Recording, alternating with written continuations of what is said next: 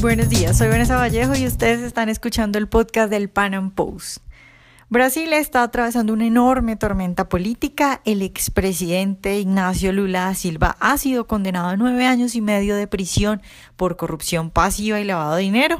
Sin embargo, el juez que dictó la sentencia consideró que no era pertinente enviarlo a la cárcel por la inestabilidad política que causaría tal decisión.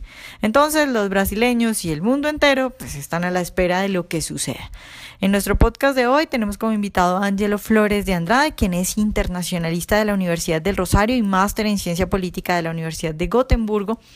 Y él nos va a explicar qué se viene para Lula qué es lo que sigue, si podrá ser condenado o no. Hablaremos del difícil panorama político que hay en Brasil en general. Recordemos que Michel Temer, el actual presidente, también está siendo investigado y podría también ir a la cárcel. Hablaremos además de cómo quedará el tablero político si Ignacio Lula Silva llega a ir tras las rejas, porque recordemos que en este momento es el candidato preferido de los brasileños. Y bueno, en general con nuestro invitado hoy hablaremos de la difícil situación tanto política como económica que atraviesa ese país.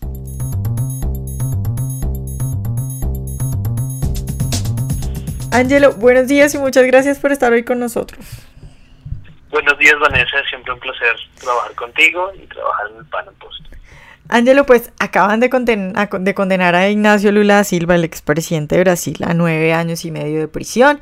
Sin embargo, aún no lo han enviado a cárcel, hay que esperar la ratificación de la condena. Yo quiero pedirte que empecemos hablando de eso, que empieces explicándonos ese proceso, qué es lo que hay que esperar, cuánto tenemos que esperar a ver si Lula va a la cárcel o no. Bueno, son dos temas diferentes. Uno, el tema de la condena de Lula. Lula lo condenan a nueve años y medio, en principio de cárcel, por presuntos actos de corrupción y su vinculación con el proceso que en Brasil se llama lavallato, es decir, como lavado de carros. Eh, los jueces encargados del caso lavallato, especialmente el juez Moro, que es un juez que ha destacado últimamente en Brasil mucho, decidieron que Lula debía ir a la cárcel durante nueve años. Sin embargo, eh, no han enviado a la cárcel al, presidente, el expresidente, por un tema de institucionalidad. El juez Moro considera que es bastante traumático que se lleve a la cárcel un expresidente en Brasil y que esto pueda causar pues problemas políticos en el país. Lula puede apelar, de hecho tiene el derecho a apelar ante el Tribunal Regional. El Tribunal Regional se demora normalmente mínimo un año en revisar la condena. Si el Tribunal ratifica la condena de Lula, pues estará, estará condenado a nueve años y medio de cárcel o a lo mejor de, prisión domiciliaria eh, o simplemente puede no ratificar la condena. Entonces, como mínimo, hay que esperar un año para, para saber qué pasa con Lula. Sí, pero en un año son exactamente las elecciones a presidenciales, ¿no? O sea, eso querría decir que no sabemos si se alcanza a eh, absolver o a ratificar antes de las elecciones. O sea, podría ser que lleguen las elecciones y que él sea elegido presidente sin que salga ese proceso, ¿verdad? Exactamente, Vanessa. Es probable, es posible que eso pase.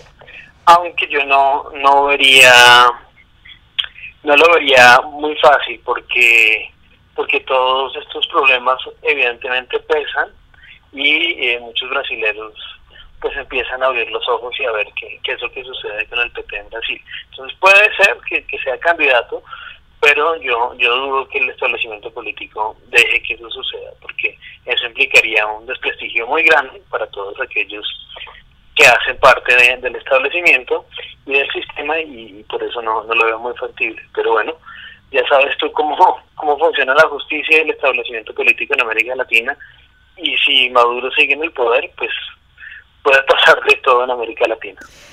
Claro, otra cosa que te iba a preguntar es, eh, Evidentemente hay mucho descontento y hay protestas y todo eso, pero al mismo tiempo parece que también todavía hay mucha gente que apoya a Lula.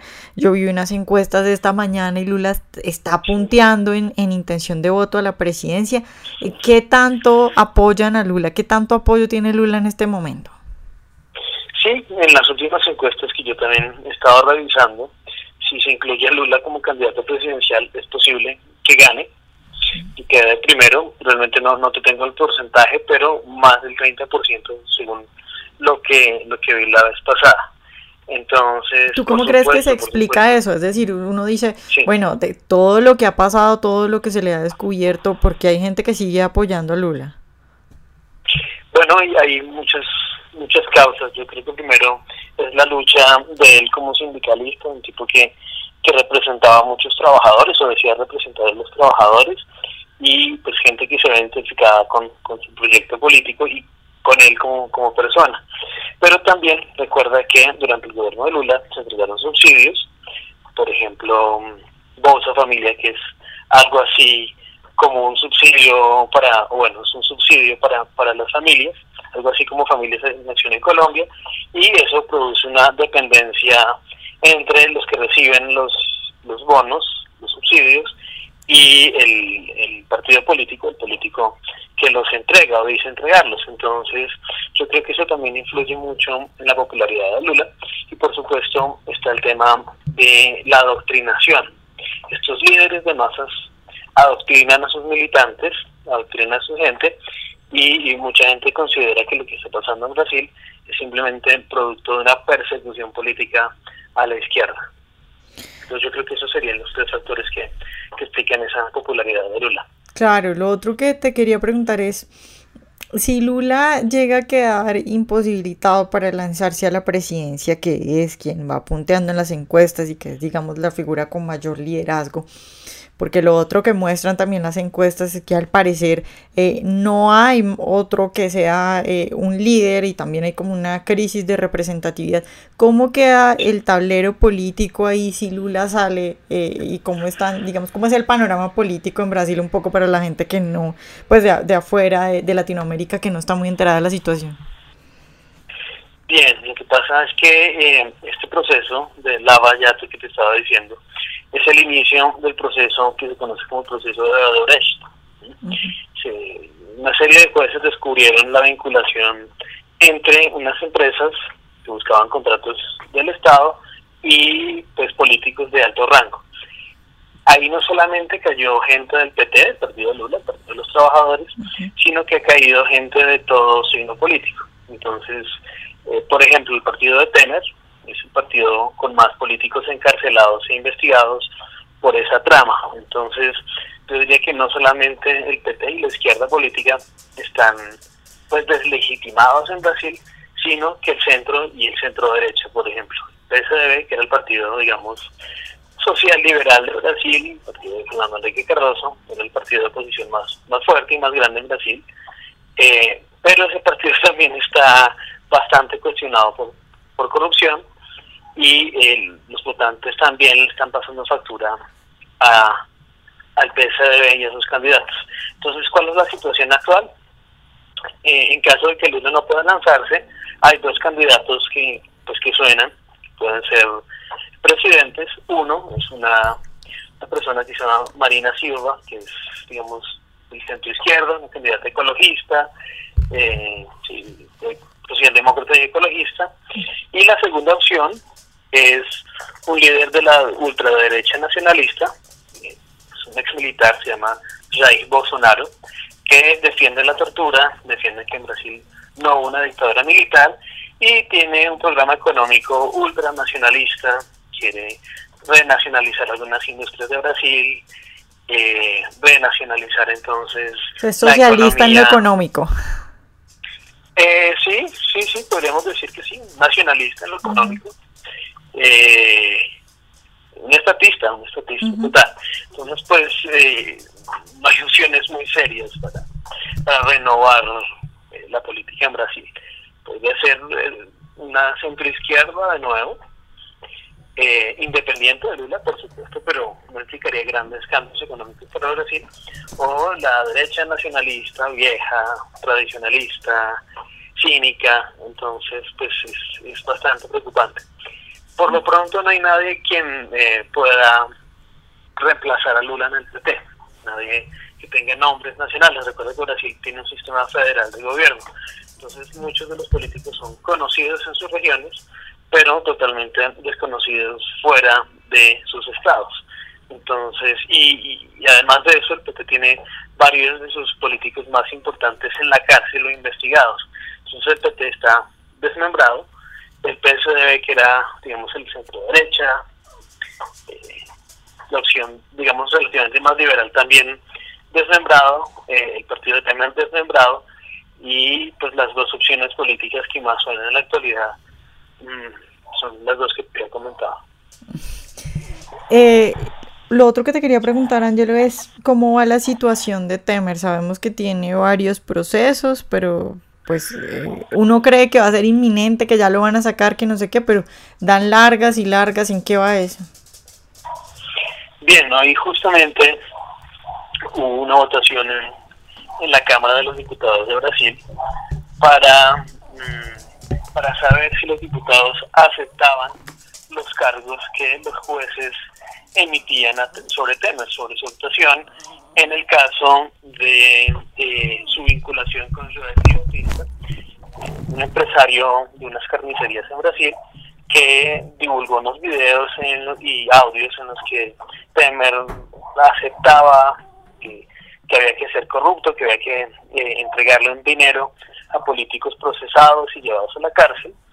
Eh, y esa votación que te comento en la Cámara de los Diputados eh, terminó por favorecer a Temer. Entonces, es muy difícil que Temer vaya a la cárcel, es muy difícil que se destituya Temer, porque el sistema político brasileño da mucho peso al legislativo. Y es el legislativo en la actualidad apoya mayoritariamente a Temer. Entonces, es, muy complicado que Temer sea destituido, que, que vaya a la cárcel, pero es posible que una vez salga de la presidencia pues sea juzgado y sea condenado de la misma forma que Lula. Claro, Ángelo, pues sí, eh, no, y además que, que, que, bueno, si, si el juez que acaba de dar la sentencia de lo de Lula prefirió no meterlo a la cárcel por tratar de mantener la estabilidad, pues creo que evidentemente muchos también van a pesar lo mismo en la situación de Temer. Ahora, lo que te quería preguntar además para, ya para terminar, es por la situación económica de Brasil. Estaba en una crisis, está pasando una situación difícil. Hace poco leí que oficialmente salía de la recesión cómo va ese proceso, cómo va en general la economía y pues eh, con toda esta crisis política que está viviendo. Sí, tienes razón. Eh, el gobierno de Temer no, no ha sido muy fructífero en términos de lucha contra la corrupción. De hecho, muchos políticos vinculados a su partido, a su gente, están en la cárcel. Eh, recuerda que Temer era el vicepresidente de Dilma, del anterior presidente. él fue elegido digamos, en combo, como digamos en Colombia, junto con, con Dilma, y pues está bastante vinculado al establecimiento político brasilero. Pero, pero pues el gobierno Temer sí ha hecho algunas reformas económicas, Brasil ha sido un poco más austero en el gasto, eh, ha intentado, por ejemplo, abrir los mercados, intenta también pasar una reforma laboral, y eso pues ha repercutido en eh, la situación económica de Brasil y eh, este año, por este año, sucede lo que tú nos estabas contando, que Brasil va a salir de la recesión, va a crecer económicamente, hace mucho tiempo que el país no crecía, y eh, pues eso, eso es una noticia positiva a pesar de, de todos los actos de corrupción y actos criminales que el establecimiento político le ofrece a los brasileños y, y al mundo. Claro, bueno Ángelo, pues muchas gracias por estar hoy con nosotros. Bueno, Vanessa, con mucho gusto, muy buena suerte, cuídate mucho. Espero que hayan disfrutado nuestra entrevista hoy. Recuerden seguirnos en nuestras redes sociales y en nuestro canal de YouTube y nos vemos en un próximo Panam Podcast.